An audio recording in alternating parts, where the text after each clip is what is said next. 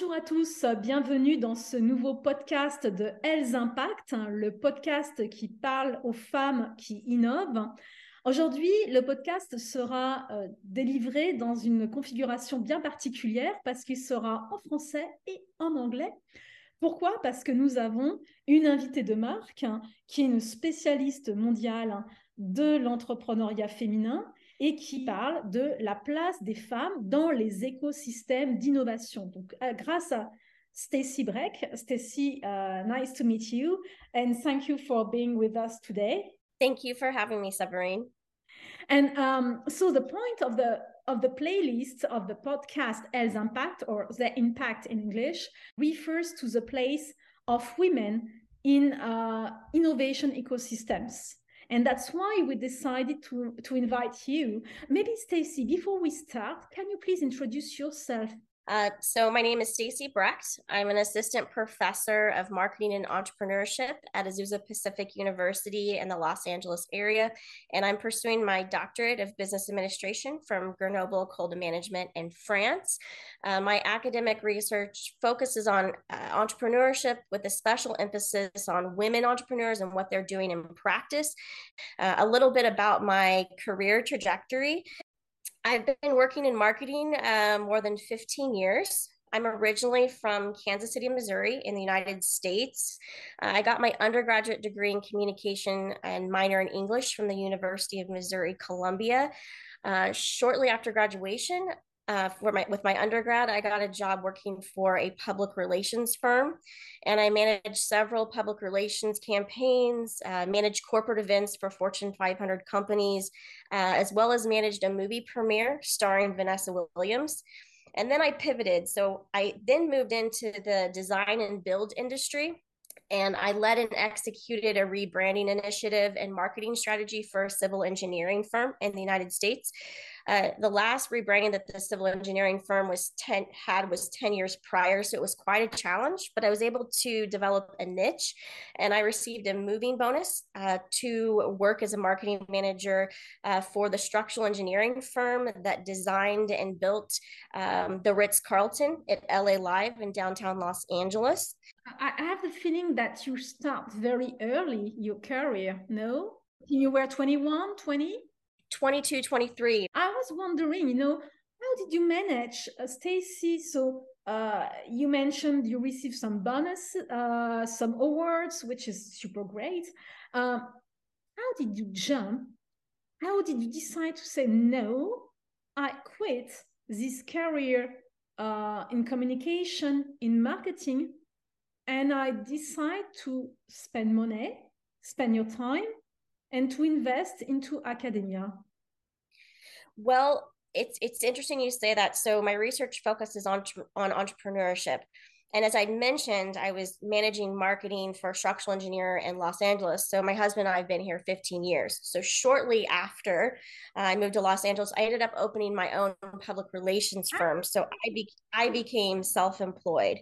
Um, and while I was managing and, and, and, operating my public relations business, I went on to get my master's degree in business management from Azusa Pacific University in the Los Angeles area. So I was simultaneously managing my business uh, as well as getting my degree. And I always knew that ultimately I wanted to work in academia, but I wanted to get some more practical work experience before teaching. I just always felt felt very inspired by academia. Um, I'm a very curious person, um, so I just I and I love to give back. So I thought it would be a really great combination of being intellectually challenged, but also being able to help others. Uh, so um, after I got my um, master's degree in business management, and I went on to manage um, and conduct media campaigns for Silicon Valley tech companies, uh, billboard charting recording artists, mobile apps and authors, international choreographers. So I've done uh, public relations and marketing for a variety of international clients. Um, I decided that I wanted to start teaching as an adjunct. So I got a job mm-hmm. uh, working at the University of La Verne as an adjunct professor, and I uh, my first class that I ever taught was culture and gender in management. Yeah, and I do remember the first time we met Stacy, you mentioned that you had background in dance or in arts. So while I was uh, managing my public relations firm, which public relations is, is a very creative field, and I was getting my master's uh, in business management. I was also working as a professional dancer in Los Angeles. So one thing I love about the Los Angeles area is like the diversity of thought and all of the um, artists and artistic opportunities. So I used it mm-hmm. all to complement all of my endeavors. So if I do summarize, you decided to enter academia after so you had your bachelor degree then you worked for uh, or more or less 15 years professionally speaking uh, in marketing. It was quite successful. You create your own venture as a self-employed women entrepreneurs. Uh, besides, you were um, professional dancer, and then you decide because uh, you have the idea that impacts of academia is to inspire students in a sense, and then you jump into academia you know, one of my first jobs as managing marketing, I was 24 and I was blessed to get the opportunity to manage an intern. And she was quite talented. And I really loved mentoring her and um, encouraging her to be a strong businesswoman because I had experienced a lot of challenges as a woman in corporate America. And I felt called to inspire other people, especially women, to be strong and persevere and follow their dreams and maybe even challenge the status quo in the process if that's what they're called to do.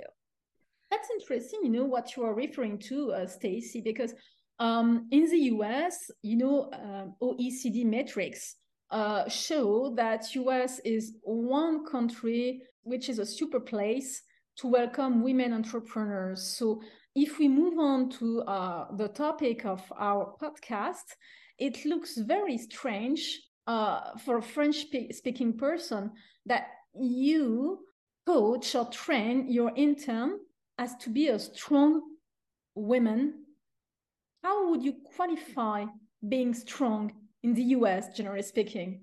Well, of course, it's different in every context you know some work cultures are, are are more accepting than others. Some personalities are more accepting than others. So there's not uh, one specific formula. Yeah. but i do believe there's crossover in corporate america to women entrepreneurship. And you know research shows that women entrepreneurs still get uh, a limited amount of vc funding. So there's still a long ways to go. And I, I would really like to explore more in, in, intersectionality as well because there's still a lack of funding from um, the minority perspective as well in addition to women. I'd like to figure out how to close that gap. Okay. So moving on to uh, your academic research you developed a very unique uh, ways of collecting data in fact. Can you please tell us more? Well uh, it, it's unique. I believe we we somewhat created our own methodology correct so we collected digital calendar schedules spanning throughout three months December, January, and February. And we examined all of the labels on the electronic calendar schedules. Uh, we also had two in depth interviews in which we got to understand um, in great detail what all of the labels meant, but we also got to have an in depth interview with the participants regarding uh, their experiences as women entrepreneurs. So we got a, a lot of uh, very uh, detailed uh, data uh, whenever using the triangulation method of the calendar schedules and the in-depth interviews. And you have uh, been studying women uh, in a specific context, which is the innovation context of San Diego. Could you please elaborate a bit more on what can we find in San Diego? Well, San Diego's a beautiful place. Uh, it's a few hours south of Los Angeles. I'd say it's a very um, progressive area, and there's a lot of entrepreneurial activity there. There's an um, established uh, ecosystem as well. So it's it's definitely an innovative hub, uh, and there's a lot of entrepreneurial activity. Um, and as I mentioned, progressive. So I think it was a really great place to to investigate. If I'm right, you can find lots of biotech companies located in San Diego and also digital companies, right? Yes, there's a lot of tech and innovation there. So it's like we have a kind of real innovation ecosystems, referring to what we know in, in research. And um, you, uh, by the way, we partner or you partner uh, with uh, the Stella Lab. Yes, they are an organization located in the San Diego, California area, and they focus on supporting specifically women entrepreneurs uh, with access to resources and connections to help build their businesses. And that's why I found very interesting because your data set come from these places and women uh, who are supposed to work and who have been trained in that place. And what I found very interesting is um, now you've been capable of crafting and getting a better view of what women entrepreneurs are doing and how they do innovate in practice. So maybe just to uh, highlight on how what they are doing in practice in San Diego within these innovation ecosystems. Well, as far as what they're innovating, uh, a lot of, of our data set um, offer diverse uh, services to support diversity, social causes, and, and to support environmental sustainability. Uh, for instance, one of the participants uh, owns a business that combines the benefits of professional and per- personal coaching and has a special emphasis of connecting people of color with coaches of color.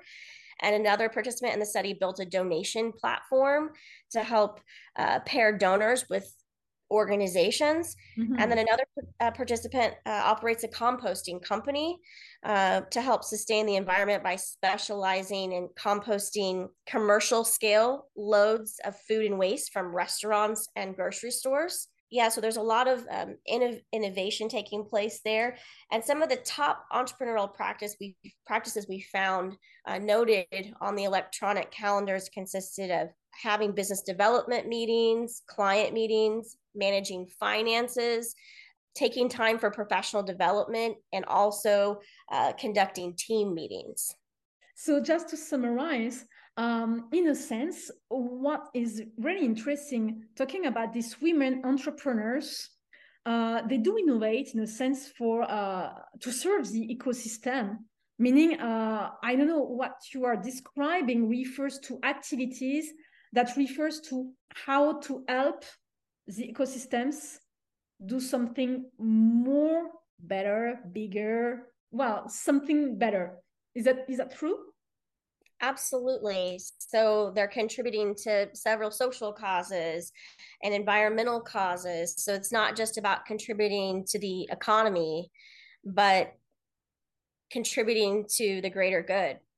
So, uh, just to summarize, I do not, based on what you are explaining, that all these entrepreneurs are creating things, are developing services to serve the ecosystem uh, itself meaning that they do innovate, uh, maybe at the social level, to facilitate the life in these ecosystems, right? Absolutely.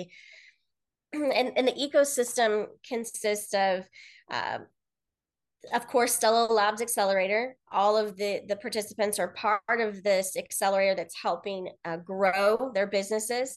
Uh, the ecosystem also consists of their employees. They they are considered um, from the academic literature classified as micro entrepreneurship firms, less than five employees.